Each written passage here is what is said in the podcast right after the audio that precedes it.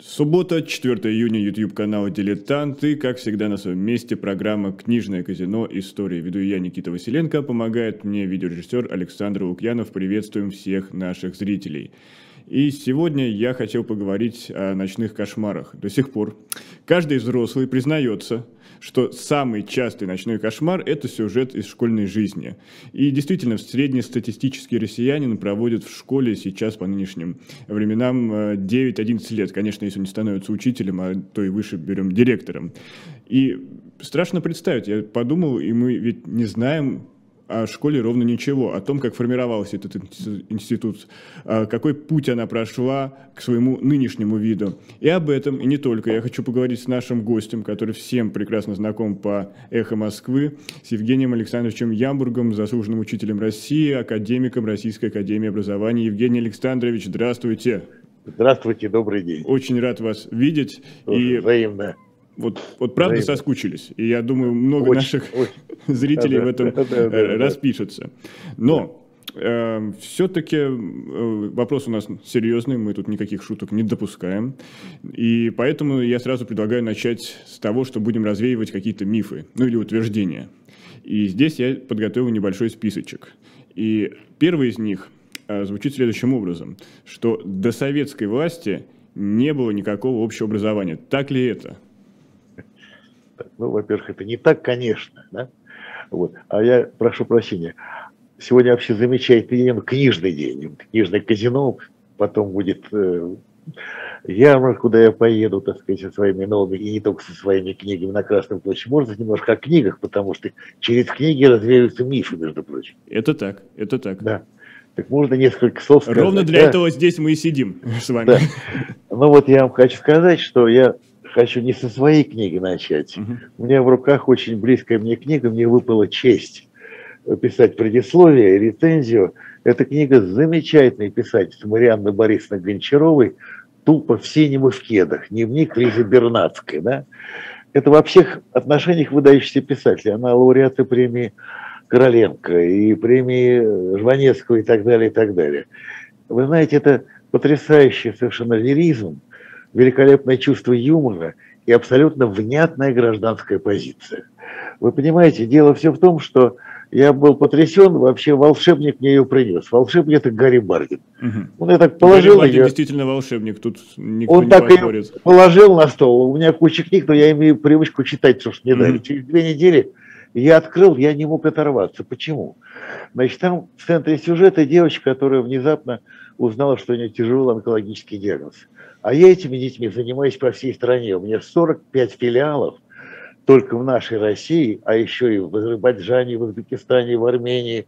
И, значит, там, где мы учим и поднимаем дух детям, которые долгие месяцы, годы находятся на излечении. Мало того, что я не увидел там ни одной ошибки, ну, как вот человек, который и врач, и педагог, и так далее. Но это такая духовная книга, это брачующая книга. Вот сейчас будет тираж, и значительная часть пойдет в эти самые больницы. И вот наша После... зрительница Анна Бояринцева да, да. еще раз просит повторить название книги и автора. Значит, Марианна Борисовна Гончарова «Тупо в синем и в кедах». И там, несмотря на эту трагедию, столько юмора. Не может педагогика быть такой, как сказать, угрюмой и страшной. Вот ну, там, поэтому, угрюмо... наверное, где юмора не было, оттуда ночные да, кошмары да, приходят да, потом да. нам, взрослым. Да, совершенно верно. Это вот я. Ну, теперь немножко о своем о девичьем. Значит, у меня mm-hmm. за эти два года практически пять книг Да, вышло. вот как оказалось, у меня здесь уже устарелая лежит э, в каких-то. Э, смыслах. Третий звонок, да-да, а уже спустя столько-то вышло-то. Вышло там «Искусство просвещать», «Коронация Руси», не подумайте, что это коронавирус. И, наконец, книжка «Трагический оптимизм» в противовес оптимистической трагедии. Да?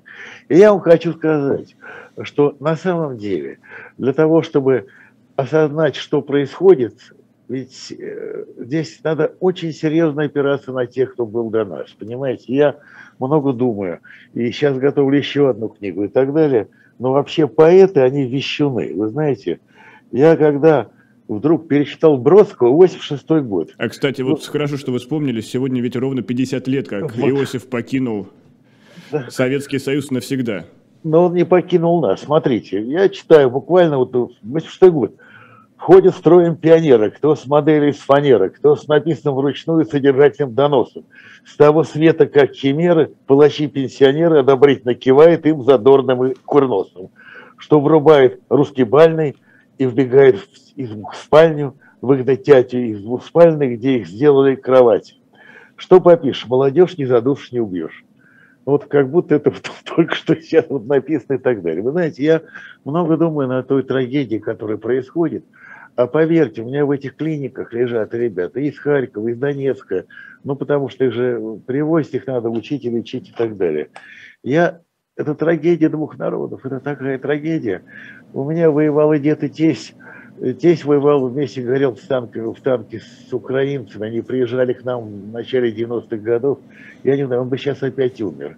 Я уже не говорю о тех святых людях, с которыми меня судьба сводила. Это Григорий Померанц, прежде всего, священник Александр Мень, Булата Куджава и так далее. А с другой стороны, у меня ощущение, что если бы они жили, этой трагедии бы не произошло. Вы знаете, вот Мень не случайно говорил, что, это, кстати, в Библии скажут, что многое может усиленная молитва праведника, да? И вот он говорил, что мы стали свидетелями мировой гражданской войны, детей Адама, терзающих ему единое тело. Эта война не утихает ни дней ми, боевых действий, ни в дне мира. Террор и ненависть не знают препятствий. Мир стремительно меняется, меняется и культурный фон в мире. Он считал, что должен меняться и язык церкви в отношении с миром. В 1989 году он выступал в Италии на Конгрессе. Он говорил так, уверяю вас – без нового регионального ренессанса человечество способно погибнуть за очень короткий срок, потому что овладев огромными разрушительными силами, потеряв нравственную ориентацию, потеряв то, что действительно питало корни культуры, человек будет на пути самоубийства вы знаете, ну, пророческих слова. Пророческие. Но вот а когда произошла эта потеря? Неужели за 30 лет все забылось? Ведь а, росли на общей какой-то базе советского школьного образования, а, советской культуры, антивоенной культуры. Мы все э, вспомним э, прекрасные фильмы. Они сражались за родину, в бой идут одни старики. Опять же, да, проза, да. проза советской литературы ровно о том, что никогда больше. Да, вот, что стало с коллективной памятью? Лейтенантская проза. Вы знаете, делают не в памяти. Вот я сейчас про это, эти книги сделал, понимаете? Это морг, он имеет огромные, скажем, внутренние эмоциональные корни. Вы знаете, миф нельзя, как бы сказать, победить. Вот большинство людей, никакого Ленина читала Маркса, стишок, который зачитывался в детском саду, так в октябре упала власть буржуев и дворян – так в октябре мечта сбылась рабочих крестьян. Вот и весь э, миф русского марксизма, понимаете? И в этой связи, понимаете, это все интеллектуальные заходы, к сожалению, работают. Миф можно только заменить другим мифом. И очень постепенно его заменили другим мифом. Но мифы тоже бывают разные, понимаете? Бывают мифы омерзительные, арийские, например, а читать а бывают мифы святые, на самом деле. Вот я никогда не забуду, э, мне довелось дружить с ближайшим сотрудником молодым Мени, профессором Левиным, да? И вот я его пригласил тайно в Москву всегда, потому что было военное положение в Польше, и я дал ему слушать Галича. Ну, понятно, что это миф, что Корчик с знаменем зеленым шел там впереди и так далее. Он практически уже не ходил, его несли. Но какая мне разница, несли его или он шел, что его правду могли вывести из гетто, документы есть. Да? Так вот, что пишет Галя здесь? Он не знал того, что знали мы сегодня. Может, в жизни было по-другому, только эта сказка нам не врет. К своему чистилищу вагона, к своему последнему вагону, пахнущему хлоркой вагону, медленно подходит дом сирот. Я к чему это говорю? Ведь морок пропаганды, морок, скажем, людей, которые, ну, знаете, сегодня ведь мы же все, господи, в эко идет полная идеализация того, что было. Ну, и, Евгений да, Александрович, да, говоря да. об идеализации, получается, а, вот один из мифов а, был, что советское образование, оно лучшее в мире. Если оно действительно было лучшее в мире, то почему люди, которые настолько образованы, начинают э, верить любому мифу, любому, не знаю, факту, который бросает пропаганда, хотя понимают, что она его повторяет много-много раз? Здесь есть такое неприличное слово, это очень амбивалентное было образование. Ой, такими есть... словами вы не бросайте, Сергей Александрович, это вы да. все-таки приличные люди. Пере, да, в, пере, в переводе тут так-то всяк. Если брать, там, скажем, естественные науки, математику, оно было блестящим. Если брать mm-hmm. гуманитарные, оно все-таки строилось на идеологической лжи. Понимаете? Но этого мало. Понимаете, какая вещь? Вот э, когда мне, особенно пожилые люди, а их очень много, мои ровесники, я сам дедушка трижды, да, говорит, вот раньше учились по сталинским учебникам и были Нобелевские лауреаты. Я спрашиваю, слушайте, а это ничего, что американцы учились не по сталинским учебникам, а там Нобелевского лауреатов в 10 раз больше, чем у нас там, понимаете? Где мы отставали? Имея фундаментальные знания, вот я имею в виду, естественно, научные, mm-hmm. наши дети не могли применить эти знания в изменившихся обстоятельствах. Для этого нужны другие компетенции. И как только мы стали входить в мировое сообщество, вот этот самый Пиза, который сейчас нас выгнали mm-hmm. оттуда, но мы обиделись, но на обиженных воду будет. Но подход правильный, да? Как только нам не мешали, и мы стали работать над этими компетенциями и так далее, мы вышли на одно из первых мест по смысленному чтению с первого по пятый класс. Значит, надо опять отказаться, вернуться. Но понимаете, еще раз я хочу сказать. И э, образование очень, ведь страна же огромная, и школы разные. И я вот э, посмотрел там книгу Дивбыкова, в основном там воспоминания идут печальные о школах. Это травмирующая среда. Но вместе Но это ровно с чего мы и начали наш сегодняшний разговор, что ну, ночные хочу... кошмары. Но это средняя температура по больнице. А я вам приведу колоссальное количество знаний, где школа вспоминает благословенно. Правда, школы-то были непростые. Второй математический лицей, например, школа при Холмогоровской гимназии, там, ну и так далее и тому подобное. Потому что все решают люди, все решают те педагоги, которые вносят душу туда, понимаете? А это очень важно на самом деле. Поэтому мифов много. Но их надо, кстати, разоблачать. Кстати говоря, давайте не идеализировать. Вот, говорят, вот до революции, mm-hmm. понимаете, не было, слушайте, до революции, во-первых, были прекрасные гимназии, и там ведь, ну, скажем, э, гимназия этого самого, господи, где Жук, э, Майская гимназия, фамилия директора Майский. И, и его, значит, Майский Жук, это был эмблем гимназии. Господи, они ставили там капустники, вечера, это было весело, увлеченно. Ну, лю- любой защитник советской системы образования скажет, что гимназии были для относительно привилегированных сословий, ну или там ниже мещанства. Нет, можно я продолжу? Да. Были реальные училища. Угу. И там э, очень хорошая давалась математическая, естественно, научная подготовка. После этих училищ нельзя было, к сожалению, поступать в университеты. А вот в институты технические можно было поступать. И, наконец, великолепное начальное образование, значит, для двухлетнее, для начальных школ. Там был Тихомировский дневник. Он выдержал 156 изданий. Я когда беру его в руки, я прямо, так сказать, ну, значит, смотрите, ну там есть арифметика, там есть русский язык, но там есть целый раздел, внимание, несчастье, бедность, помощь. Угу. Где говорится, это Библия, э, что не надо ходить в дом радости, там без тебя хорошо, иди в дом плача. Это как-то отличается от всего, что живи на яркой стороне, возьми от жизни все. Там есть замечательное стихотворение Плещеева, есть на свете много бедных и сирот, у одних в могилу рано мать взяла, у других нет в зиму теплого угла. Если придется встретить вам таких, вы как братьев, детки, приголубьте их. Ребята, это же просто, я не знаю, то, чего, что доктор приписал. Это, прямо скажем, сегодня это волонтерское движение. И так далее, да? Но не надо идеализировать. Все опять амбивалентно. Вот восхищаемся мы смолянками, да? Ну, господи, даже в ссылке они были в кипленных белых постиранных э, кофточках на высоких каблуках и спину держали прямо. Как нам хочется, чтобы наши девочки, которые высокие каблуки одевают только на свадьбу, и они падают с них, чтобы они были как смолянки. Их учили так, под одну мышку, под другую книжку, и вот так они ели и так далее, и так далее. Но если быть верной истории, я когда читаю мемуары смолянок, всякое там бывало. И разные были директрисы. И буллинг был, травы. И, как сказать, самоубийства были, суициды. Не бывает ничего идеального на Земле. Поэтому не надо створить себе кумиров, нужно брать то, что было, но нельзя идти вперед с головой повернутой назад. Вот для бабушек и дедушек неделя прошла, они же бухтят все, вот раньше учили, там, мел, доска и так далее, а сегодня ничего не учат. Родителям некогда воспитывать, бабушки. Неделя прошла.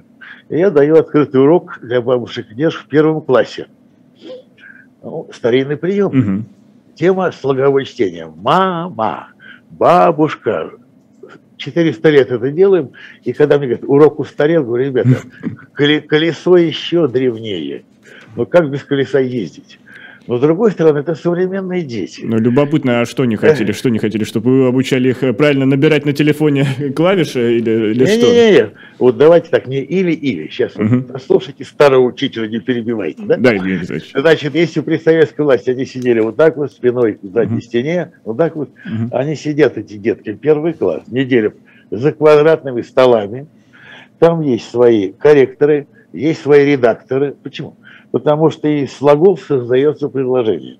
Из предложения создается текст, и все это идет рабочий шум, и это очень интересно. Но там есть творческое задание. Учительница включает плазму, и там буквально две минуты, чтобы не испортить детям глаза, чтобы не было миопии, то есть близорукости, идет начало фильма «Кот в сапогах». Всем что-то досталось, а этому кот главному герою говорит, чем, облезлый какой, чем я тебя буду кормить, что же это, как, как мы проживем? Гаснет свет. Дети имеют право предложить новую персонажную сказку. Поднимает девочка руку, я говорит, не понимаю. Делили наследство, почему не был нотариус? У нее мама нотариус, понимаете? Тут другие да, вот ска- сказывается, сказывается воспитание нотариуса, да. Не просто. Я хочу сказать, это как два плеча коромысла, которые надо держать в равновесии. Нельзя отказываться от богатства, которое было, но и в то же время нельзя отказываться от инноваций. Это интернетная эпоха, они в интернете, там ТикТок и так далее. А самое главное, не надо трусить и не надо врать детям, потому что на вранье ничего построить нельзя. А вот тут уже наши испуганные депутаты сделали такое законодательство, что, в общем, ну, на зло своей маме мы сами себе пытаемся отморозить уши. Готов это пояснить, если будут вопросы. А, Евгений Александрович, есть вопрос из зала. Наш э, зритель да, да. Андрей Фадеев пишет. Я не совсем согласен с формулировкой, но я зачитаю так, как есть. Почему в школе учителя заставляют на уроках литературы хвалить Чацкого, а сами, по сути, Фамусова и Молчалины? Почему учителя такие авторитарные с одной стороны и трусливые и беспринципные с другой? Да, да, да. Я хочу сказать, что учительство профессия массовая, да? И я бы не стал говорить о температуре по всей больнице. Все такие. Значит, есть такая форма замечательная, называется она перевернутый урок. Я в двух словах объясню. Значит, дети получают задания. Это и по истории, может быть, кстати, самый опасный какой-то период, который мы любим обходить, там, тайные договоры, Молотов, Риббентроп, там, и так далее, или там коллективизация, они получают задания в интернете найти документы, их много, найти различные точки зрения, и учитель выступает не запишите первое, он выступает модератором. Угу. Зачем следит этот учитель на этом уроке? Первое. С тем, чтобы они фейк отличали от факта. С тем, чтобы они мнение отличали опять от факта. Третье, чтобы они никогда не базировались на одном факте, а только на системе фактов. И, наконец, он следит за главной наукой, которую придумал калужский учитель. Я имел честь его знать и с ним говорить много а потом поэт Шалчек Куджаву. Святая наука – услышать друг друга, чтобы они не уподоблялись ток-шоу на телевидении, чтобы они принимали внимательно другую точку зрения, чтобы они искали истину и не пытались оскорбить оппонента и так далее. Самое интересное, знаете, кто придумал вот этот перевернутый урок? академик милиция Васильевна Нечкина угу. еще в 30-е годы прошлого века. Ну, это очень примен... смело по меркам тех лет да. придумать такой урок. А это даже не урок. Это фактически вот идет дискуссия. Мы приучали к культурной дискуссии. А потом, когда это стало модно на Западе, вот это вернулось к нам и так далее. Более того, я вам хочу сказать, что в этих дискуссиях формируется мировоззрение детей. Мы не навязываем готовую точку зрения, это очень важно. И вот тогда они будут защищены против фейков, о которых мы говорим, надо закрыть все, тащить и не пущать. Но запретный плод сладок. Вот я приведу вам один пример. Mm-hmm. Не только ведь это, я еще урок никто не отменял. Но кроме этого существует перевернутый урок, кроме этого существует проектная деятельность совершенно потрясающая. Вот у меня девочка защищала проект пропаганды в годы Первой мировой войны. Это филологический класс, у нее mm-hmm. свобода, английский, французский, немецкий, русский. Не было никакого интернета тогда, да и с радио было плохо, плакаты и так далее, газеты. Вот идет наступление немцев по плану Шлиффена, они напали на нейтральную Бельгию – и идут, значит, вот, чтобы захватить Францию. Нужно подъем такого патриотического движения. И публикуется информация о том, что эти тевтоны подлые гвоздями прибили как Христа молодого бельгийского солдата. Ну, конечно, это фейк. Ну, он угу. поднял дух Потом выяснилось, что никто никого не прибивал. Там следующая история была, там мальчику эти сволочи опять тефтоны, отрубили ручки и ножки. Ну, был создан фонд. После войны два президента Италии и Германии стали искать мальчика деньги, а было, не было мальчика. Ну, кстати, русская пропаганда была не лучше, там, я не знаю, немецкая была не лучше. Вот понимаете, вот тогда Э, человек начинает критически осмысливать эти вещи все. А нам очень важно формировать критическое мышление у ребят. Понятно, что учителя тоже люди, и кто-то и не готов. Но деваться некуда, придется. Никто нет. Вы знаете, Америку можно открыть, это метафора, но закрыть ее уже нельзя, на самом деле. Вот ответ на вопрос этого замечательного человека, который ну, как бы наехал на учителей. Да. Поднял да. руку и, да, и сделал такой манифест своеобразный. А здесь да, да. мы сейчас вынуждены прерваться на короткую рекламу, мне подсказывает видеорежиссер. Да, да. И Окей. после этого мы возвращаемся в наш э, да, стрим. Окей. Да, теперь, мы же да. теперь блогеры, вот, как, как еще да, по-другому да. назвать. По привычке хотел радиоэфир, но нет, нет, это, это а стрим сегодня на YouTube-канале «Дилетант». Есть решение министерства, каждый должен быть блогером. Я его поддерживаю mm-hmm. руками и ногами. Ну что ж, руками и ногами вперед в блогинг. А сейчас короткая реклама. Продолжается программа «Книжное казино. Истории». Да, вот, наверное, Евгений Александрович непривы... непривычно, что нет ни новостей, ни более длительной рекламы. Да-да, а вот пока, пока вот потихоньку отрабатываем наши а, блогерские обязательства, назовем их так. А, еще один хотел миф э, вспомнить, который обнаружил при подготовке к программе, а, про миф про женское образование, что женщины, девушки, девочки всегда были ограничены в праве доступа к образованию, и это было как и во времена Российской империи при царе, так и в советское время. Так ли это? Ну, это, конечно, конечно, это не совсем так. Угу. Я вот э, оканчивал МГП имени Ленина называлось, но вообще это бывшие женские курсы, которые Герье организовал еще в 70-е годы на свои деньги, да, и там лучшие профессора читали, и Мечников, и Ключевский, и так далее занимались образованием девушек, и это было довольно мощно. Другое дело, трудно было диссертацию защитить, но они ехали в Европу, с языками все было в порядке. Вы знаете, я тоже балдею от этого всего. Тут в некоторых регионах мы тоже обиделись, нас отсюда выкинули, и было принято такое, депутаты предложили запретить изучение английского языка, как языка врага, на самом деле, и так далее. Да. Это опять называется «на зло своей маме отморожу себе уши». Нравится это или не нравится, это язык международного общения. Выполняет ту же функцию, что и латынь в предыдущие mm-hmm. средневековые, в предыдущие средние века. Если мы хотим, чтобы наше образование не стало отстойным, ну не может быть французской физики, там, условно говоря, и э, математики, там, английской и так далее. Прокачка мозгов нужна. И если мы хотим, чтобы интер... и работа в интернете, мы никуда не уйдем. И нейросети уже существуют, понимаете? И э, фактически мы все киберги там, ну потому что там, меня там э, этот самый сустав, у кого-то это, все это будет, и искусственный интеллект будет. Это, знаете, опять Пастернак предвидел, за поворотом в глубине лесного лога готово будущее, мне вернее залога. Его уже не заластишь. Распахнуто, все настежь, понимаете? Поэтому не надо бояться. Вот еще раз я говорю, э, понимаете, боящийся несовершенен в любви, написано у апостола Иоанна. Но это часто у нас вспоминается и пишется только в пособиях по сексологии, увы. Но боящийся несовершенен в любви и к ребенку, и к государству. Со страха принимается ошибочное решение. Это плохо. И вот сегодня мы наблюдаем одно решение, что Россия должна выйти из баллонской системы. Э, не, я, можно я вас сразу успокою? Mm-hmm. Никуда она не выйдет.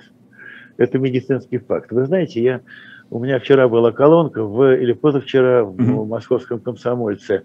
Значит, опять на пальцах, что такое баллонская система? Она, кстати, вводила, чтобы наши дипломы признавались. Но они так, кстати, и готовы. Но вот они, mm-hmm. паразиты, так и не признали.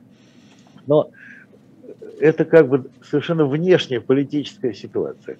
Баллонская система, когда абитуриент, поступающий в ВУЗ, учится 4 года и получает степень бакалавра, а дальше, если хочет, продолжает э, и становится магистром. Да?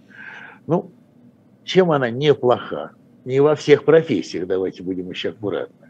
Первое. Ну вот девочка поступила, например, на, в университет на специальность учитель начальных классов. Окей. Вот она проучилась 4 года, а ее заинтересовал менеджмент и управление. И магистратура, это управление образованием. Я на выходе получаю прекрасного зауча, начальной школы.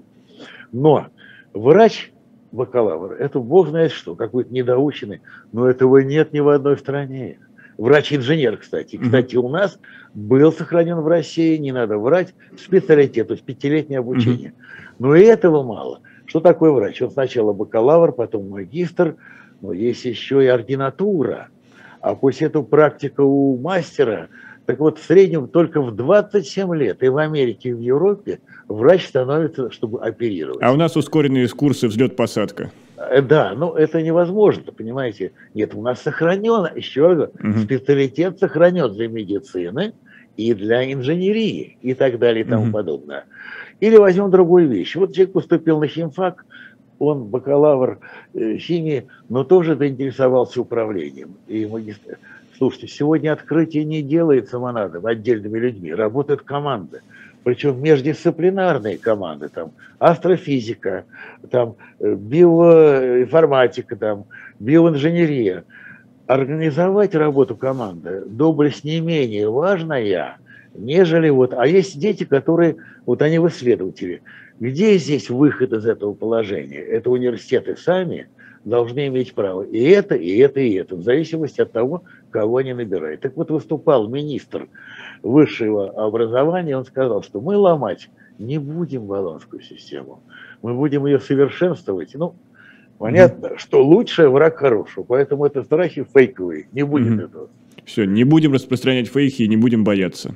Да, Самое главное, да, мне кажется, последний да, да, да, да, да. в, в этом деле. А как вы считаете, Евгений Александрович, а вот да. возможен ли сейчас тот спор, который мы наблюдали в 60-е, физики или лирики? Ой, это так смешно. Вы знаете что?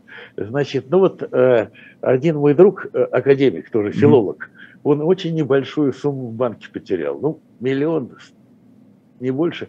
И он встал в одно окно, и он подошел, его операционистка, ей 25 лет, спрашивает, вы физик? Он говорит, скорее лирик. Это что, вы издеваетесь?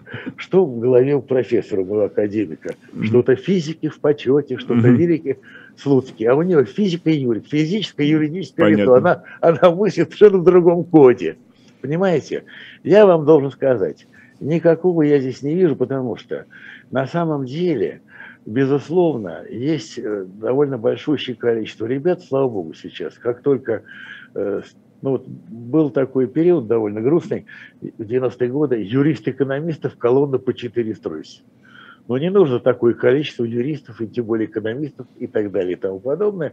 И человек, которого я помню мальчиком еще, Саша Гордон, на одной из передач, блестящий, там такая накачанная девушка, ну как, губы накачанные, не, он спрашивает, вот вы в юридической, зачем вам это? Он говорит, вы знаете, высшее образование – это как французское белье, его никто не видит, но при этом видит. Она плюнула и попала в эту самую, и так далее, и так далее.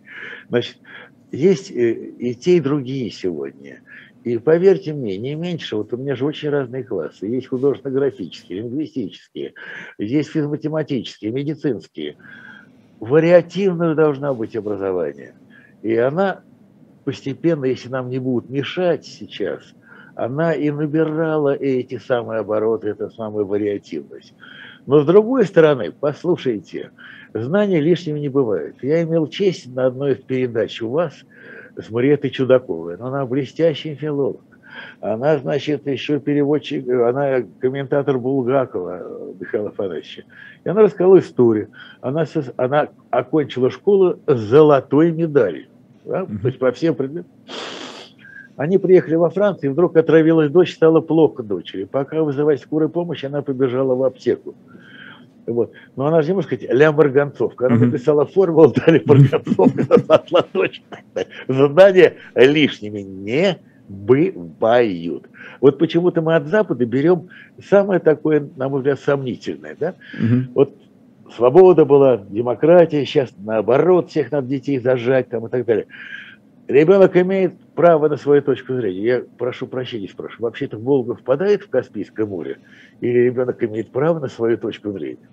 Я приехал в город Упсала, это старинная столица Швеции. Угу. А у меня есть там девушки, которые вышли замуж, и они там работают учителями и так далее.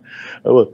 И э, они говорят, что вообще я для простоты беру уроки музыки, да? Говорит, учатся музыке прилежно только индусы, китайцы mm-hmm. и русские. Почему? А потому что шведов нельзя напрягать. Mm-hmm. А держать скрипку больно и так далее. То же самое. Приезжаю в это Упсулу. Это старейший университет. Там 44 года работал Карл Линней, предшественник э, значит, Дарвина.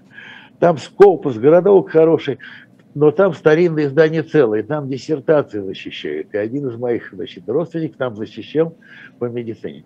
И там по латыни написано, мыслить свободно – это хорошо, но мыслить правильно – это больше. И все-таки синус – это синус, а косинус – это косинус, а не что-то про углы. И вот мы, знаете, до чего сейчас дошли? У нас э, настолько естественно, научное сознание оказалось разрушенным, не только гуманитарное, что по независимому обследованию Левада-центра у нас 67% людей считают, что Солнце вращается вокруг Земли. Я внучек привез в планетарий. Это гениальный планетарий. Там все можно пощупать, попробовать. Это вот сейчас реконструирован, я в восторге. Ко мне подходит одна женщина, где-то 35, и мальчик, вижу, пятый класс. Она протягивает гаджет, любезно она мне говорит – снимите меня с этой хрени. Говорю, мадам, э, это, это не хрень, это маятник Фуко. Раньше он висел в Санкт-Петербурге в соборе, музей это. Сейчас его, ну, ребят, так тоже нельзя. Понимаете? Свобода – это вещь, которая все-таки предполагает квалификацию. Не квалифицированный свободный человек – это вандал. Понимаете, это, это беда большая. Вот самое точное определение. Ну, кстати, у нас видно, видно фундаментальное советское образование в чате, потому что спустя а, несколько буквально минут, даже еще минут, секунд после вопроса одного из зрителей, какая формула марганцовки, наша зрительница в ответном сообщении сразу написала. Уверен, что она не гуглила, уверен, что она не гуглила, а это именно школьное образование. Вот, поверьте, я окончал, оканчивал школу в годы, когда я окончал химическую спецшколу. Это mm-hmm. была хрущевская модель. Коммунизм есть советская власть, плюс химизация всей страны. У нас было 10 часов до половины химии. Но я пришел из-за замечательного историка. Понимаете? Mm-hmm. Но, но, но я как директор школы иду на уроки химии, у меня нет проблем там. Знаний mm-hmm. лишними не бывает. Ну вот давайте продолжим э, мифы и утверждения, развеивать или наоборот подтверждать. Да, да. И вот да. я нашел самый, наверное, такой консервативный миф-утверждение о том, что э, образование советское начало ухудшаться после того, как оно перестало быть раздельным, когда мальчики и девочки оказались в одних кабинетах. И вот одни допускают, что это вообще категорически нельзя делать, а другие допускают, что ладно, в творческих каких-то дисциплинах, там школьный театр или уроки ИЗО, это можно. Да, Действительно да, ли это так? Значит, послушайте, вот если бы я играл бы со знатоками, я бы дал им одну песню, идут по общей лестнице, мотив услышим, громкие ровесники, ровесницы, мальчишки и девчонки. Я бы спросил, а что это за общая лестница? Что там были отдельно директора, отдельно для РАНО и так далее? Ответ очень прост. После смерти Сталина в 1954 году наконец объединили мальчиков и девочек в единые школы, а раньше они учились по отдельности. Поэтому мальчишки, девчонки, девчонки, мальчишки, мы учимся вместе, друзья. И это очень важно для того, чтобы, так сказать, шло общение межгендерное и так далее. Ибо до этого ну, много дикости было. Ведь, кстати говоря, ведь российское образование в основном взяло модель, прусскую модель, германскую модель обучения. И Сталин к ней вернулся после войны. И это форма, все и так далее, и так далее. Поэтому на самом деле, конечно, есть особенности э, развития девочек и мальчиков, но они, как вам сказать, не э, это нормально. Ну, я вам другой скажу. Значит, я за то, чтобы расцветали все цветы. В одном из регионов стали возвращаться к раздельному обучению. И меня попросили как академика прокомментировать. Я говорю, ну хорошо, был такой, значит, э, учитель, э, был такой исследователь в 18 веке Гиперпаус, э, который, значит, исследовал, значит, деятельность древнеримского учителя. И он сделал вывод, знаете, какой? А этот древнеримский учитель прожил, значит, до 105 лет. Угу. И вот этот Гиперпаус делает вывод такой, это пишет, кстати, в этюдах оптимизм, это великий наш ученый, что почему это произошло? Потому что он вдыхал э, то, что выдыхали молодые девушки, это продлевает жизнь, понятно, да? Угу. Вот. Но к этому вернулся, значит, вот Сеченов, Мечников, он говорит, ну ерунда все, просто наличие молодых девушек, оно активизирует развитие предстательной железы, это омолаживает организм, поэтому спрашивают, для кого полезно раздельное обучение? Ну, для пожилых учителей в виде меня, шучу я, которым это будет продлевать. Шутка засчитана. Но с другой стороны, я хочу сказать, пусть расцветают все цветы, люди имеют право попробовать. Им очень хочется, чтобы они делали Книксон, как смолянки, эти девочки, да, чтобы они не ругались матом, как мальчики, как будто они его не слышат и так далее и тому подобное. Ну, это тоже миф такой. Ну, я бы сказал, не злобный миф. Ну, пусть пробует, угу. бога ради. Ну и как вам кажется, все-таки школа сейчас находится под покровительством государства, и ну, это всегда было во все времена, да. и э, какая траектория ждет нас в ближайшие десятилетия? На что Вы... будет, не знаю, какой-то упор делаться в нашей школе? Вы знаете, вот мой же этот опус называется трагический оптимизм. Угу. Я оптимист. Понимаете, здравый смысл не перебить. И в этой ситуации, как бы, вы понимаете, вот, когда мне говорят, что вот эти годы, 90-е, там все, господи, самые благословенные годы были. Почему? Государство не лезло в школу, было не до нас. И в этой ситуации все авторские школы прорвались именно тогда. Но с другой стороны, все-таки школа – это государственное учреждение. И когда мне говорят о том, что вот это действительно огромная страна, и в одном месте, вот когда этот был ковид, мы выдавали компьютеры по несколько штук, чтобы дети... А были деревни, где детей подвозили к вышке МТС, они принимали этот сигнал, ну, телеги подвозили. А вечером опять на телеге. И государство о чем должно заботиться, если оно хочет едино равенство условий? И, кстати, я оптимистично настроен, потому что я член многих этих проектов. Очень большие деньги выделяются сейчас, чтобы был широкоформатный интернет и так далее, и так далее, да? А вот дальше надо опираться на специалистов. Нельзя, чтобы дяди и тети, которые живых детей не видели 30-40 лет – пускали высочайшие указания и тому подобное. Ну, вот действительно, извините, приведу эту цитату. Да, кадры да. решают все. А какие кадры куются сейчас? Куются ли они по той программе, которая будет показывать определенный рост, э, не знаю, качества образования? Вот вы не поверите, я вам расскажу. Везде по-разному. Вот я же все-таки профессор и академик, и я фактически обучающий лей по всей стране, в регионах, где работают со смертельно больными детьми и так далее и тому подобное. Вот в крупных городах вы не поверите. Вот если раньше, даже при советской власти была такая байка, ума нет, иди в пед. Пошли 200-300 бальники. Потому что это интересная профессия на самом деле и так далее, да? Более того, взрослые люди, вот у меня есть люди очень интересные, вот он занимался финансами, бизнесом, и так, он накопил себе эту подушку и стал получать второе образование. Это так интересно и так здорово потому что это э, самореализация потрясающая, а потом общение с этими молодыми, оно уже держит в тонусе. Ты же должен все время учиться сам. И я всем объясняю, это вот как в альпинизме, как только ты перестаешь карабкаться наверх, ты сползаешь вниз, понимаете, а они держат в тонусе, мне так интересно с ними и так далее. А есть, конечно, те регионы, кстати, в Москве попробуйте еще устроиться учителем. Это не так просто на самом деле. А есть регионы, где трагически не хватает. Но это еще и материальное убожество, потому что финансирование идет, это полномочия регионов.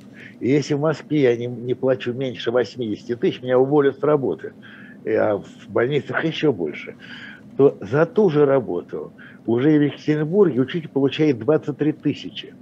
Это копейки. И они берут 2-3 ставки, чтобы, как говорится, было чем. Но это уже халтура вынужденная, не потому что они хватают часы. Луначарский, который придумал нагрузку 18 часов, был не дураком.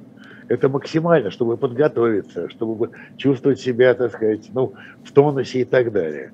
То есть это опять два плеча коромысла. С одной стороны, государство не должно лезть там, где оно не квалифицировано, ну, в лице, там сказать, угу. министров, да, да. А с другой стороны, это государственное учреждение. Значит, оно должно заботиться, если мы хотим единого, о равенстве условий. Тогда все это заработает. И никуда мы не денемся по той простой причине, что мы же хотим, вот я смотрю, дети-то уже другие. Вот у меня тут недавно защищал парень один проект, это, конечно, информационный класс. Он создал устройство mm-hmm. для того, чтобы дети не говорящие могли через него, через картинки разговаривать. Он сделал его, он защищал проект, сейчас он едет в этот самый, в, в планториум туда, в Сочи, где mm-hmm. лагерь находится, да? Я думаю, что он место займет очередное. И там цена-качество. Он сделал на 3D принтере дешевая эта штука. Рядом с ним пятиклассница защищала проект. Вы не поверите, что она придумала. Вот темное время суток, вот светофор, ну дорога темная. И это такая дорожка, как только светофор зажигается зеленый свет или красный.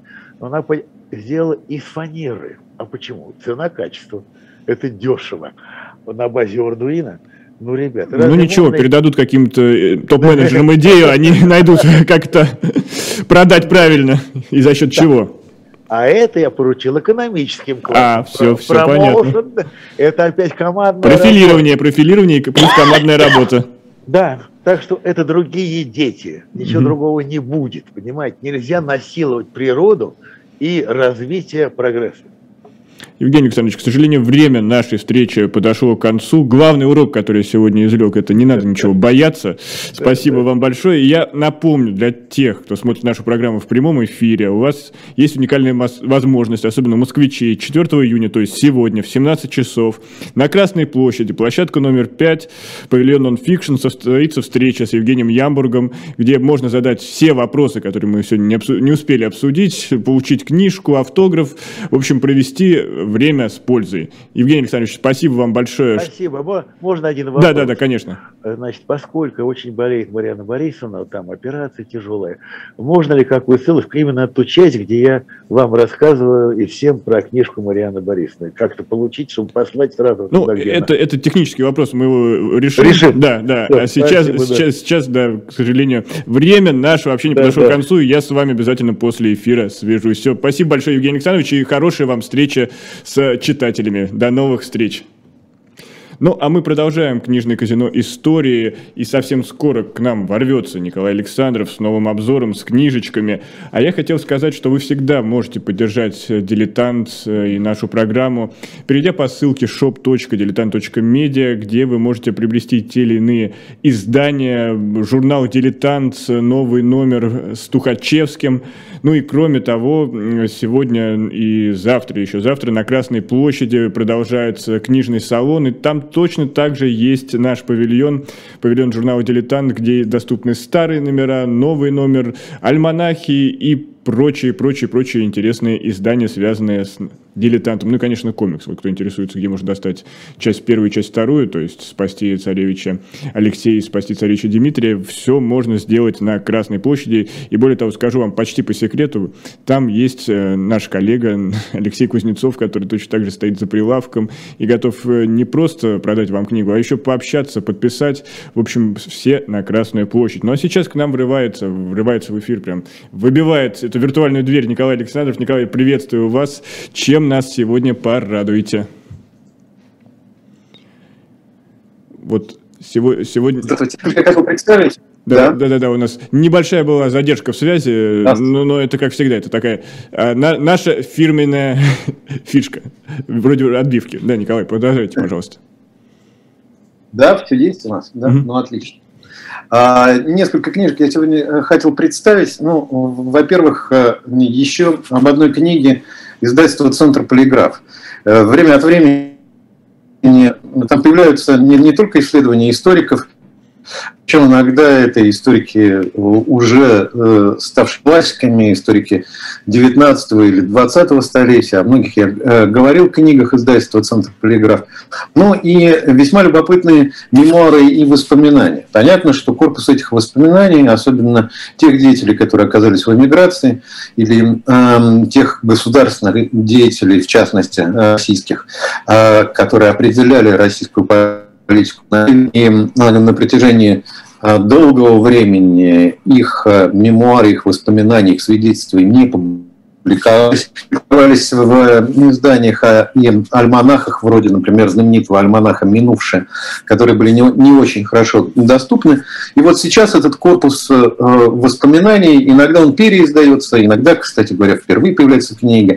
И очередная книга воспоминаний – это воспоминания Владимира Николаевича Каковцева, а, одного из тех государственных деятелей, э, который действительно определял политику на протяжении э, э, довольно долгого времени и в начале века, то есть, ну, по сути дела, с 1904 года, эм, когда он был министром финансов, а это, как вы понимаете, достаточно тяжелое время, ну, учитывая русско-японскую войну и довольно плачевное состояние финансов. А вслед за тем уже в канун Первой мировой войны, то есть по существу с 1906 по 1914 год, а после смерти Сталина, он был назначен на э, пост председателя Совета Министров. То есть, по сути дела, он совмещал две правительственные э, должности достаточно высокого уровня. И э, э, вот, э, собственно, его э, воспоминания, его ну, попытки рассказать о том, что происходило, конечно, Эм, довольно эм, такой такой драматический период русской истории. А, с одной стороны, проведение или попытка проведения Столыпинских реформ, то, что касается внутренней политики России. С другой стороны, ситуация на Балканах и вступление России в Первую мировую войну – а Каковцев был, кстати говоря, против этой военной кампании. Вот весь этот узел проблем, а, весь этот комплекс проблем а, показан глазами человека, который принимал непосредственное участие во внутренней и внешней политике России. И мне кажется, что это документальное свидетельство, эти воспоминания весьма любопытны, в случае для тех, кто интересуется русской историей, в частности, русской историей начала века. Э, книги э, издательства Alpina Nonfiction. Довольно много новинок, которые, кстати говоря, вот появились за этот э, месяц, за последнее время. Эм, о двух книгах, наверное, я успею сегодня рассказать. Первая книга Сьюзен Линди, это американский историк и социолог науки, профессор истории и в Пенсильванском университете. Книга ее называется «Разум в тумане войны». А, понятно, что речь идет о современности, речь идет о том, каким образом наука и технология а, связаны с военной сферой, что, собственно, происходит в военной сфере, а, то есть все более и более изощренные методы убийства. Но Сьюзен Линдзи говорит не только об этом. То есть она рассматривает не только технологическую проблему, а, хотя это тоже ее волнует. Почему наука в основном а, занимается или не только, не то чтобы в основном, но во всяком случае а, огромная часть интеллектуальных и научных усилий тратится на изобретение новых орудий, новых средств, более изощренных средств уничтожения человека. Но Линди также обращает внимание на то, что э, сегодня таким оружием, не менее опасным, а может быть даже и определяющим, оказывается не просто, собственно, само средство, техническое, материальное средство э, ведения войны, а и идеологическое психологическое. То есть, иными словами, идет о пропаганде. А поскольку а, это идеологическое или теперь уже пропагандистское оружие оказывается не менее страшным, потому как влияет на ментальность, влияет на сознание человека, что определяет мировоззрение а, и что, по сути дела, в не меньшей степени может способствовать приближению человечества к гибели. Вот э, эти э, размышления Сьюзан Линди, которые, мне кажется, необыкновенно актуальными, э, в первую очередь, исходя из сегодняшнего момента, во многом перестраивают просто взгляд на саму проблему войны, ведение войны, выводят за рамки, э, собственно, чистой, техно, э, чистой технологии, которая очень часто в пер, занимает первый план в этих размышлениях. И а, в большей степени указывает на а, состояние разума человека, а, который и это состояние разума может быть в не меньшей степени опасно. Почему, собственно, и сосредотачиваются усилия человечества на изобретении орудия убийства. Ну и еще одна книга, о которой я хотел бы рассказать. Это Олег Ивик «Миф о Зое. История и биология мифических животных». За последнее время довольно много появилось книг, которые представляют нам мифических живых существ, разного рода бестиарии, исследования животных. Ну, например, Э, ветхозаветные, то есть э, те, животных, те, те животные, которых мы встречаем в Ветхом Завете, например, да? начиная там, я не знаю, с какого-нибудь Левиафана, кто это, собственно. Вот. А, и, довольно много такого рода книг, исследования разного рода бестиариев появилось за последнее время. Но ну, ну в данном случае э, здесь нужно отметить тоже такой особенный аспект. Речь идет, конечно же, о всем известных Э, ну, для многих известных мифических животных. На обложке вы видите изображен единорог. Не спора о том, кстати, во многих э, современных исследованиях э, поднимается проблема, такой единорог. Был ли, был ли у него в, в животном мире какой-либо аналог? Э, драконы, разумеется. Вот а, обо всем об этом а, автор пишет в своем исследовании, но вот с какой точки зрения. Ну, по существу в археологические или палеонтологические находки, они расширили вот эту картину мифических животных. Во-первых, стало понятно, когда, собственно, эти представления о мифических животных появились. Ну, например, Э, вот знаменитая Каповая пещера на Урале, где на стене были обнаружены рисунки. И среди э, рисунков и изображений э, животных вполне нормальных, ну, лошадей, например, мамонтов, которые реальные, а не мифические, там, зубров, носорогов, вдруг неожиданно появляется изображение дракона. И само это изображение свидетельствует о том, что для тех людей, которые рисовали на стенах животных, в, которые их окружали, не мифическим, а вполне реальным животным. Ну и во, во всяком случае установил в ряд реальных животных. И написана книга а, Олега Ивика, а, как сегодня уже биологи рассматривают эту проблему мифических существ и начинают размышлять а не просто о каком-нибудь идеологическом, эмблематическом, аллегорическом значении этих животных, что они из себя представляют, а рассматривать их как э, э, реальных биологических существ и размышлять вот над проблемами, не знаю, размножения и так далее. Вот. И с этой точки зрения, конечно, э, эта книжка, как мне кажется, очень любопытна, потому что это действительно взгляд биолога, который, исходя из современных научных Э, представлений и наших знаний рассматривает э, мифологических животных в совершенно, в совершенно э, ином ключе. Ну вот, пожалуй, наверное, на этом я и завершу свой небольшой обзор на сегодня. И я думаю, что в следующий раз, довольно много говорил о, о книгах исторических, я думаю, что в следующий раз мы все-таки, наверное, поговорим еще и о Э, художественных произведений. Да, пора, пора. Соскучились, соскучились. Да, да. да.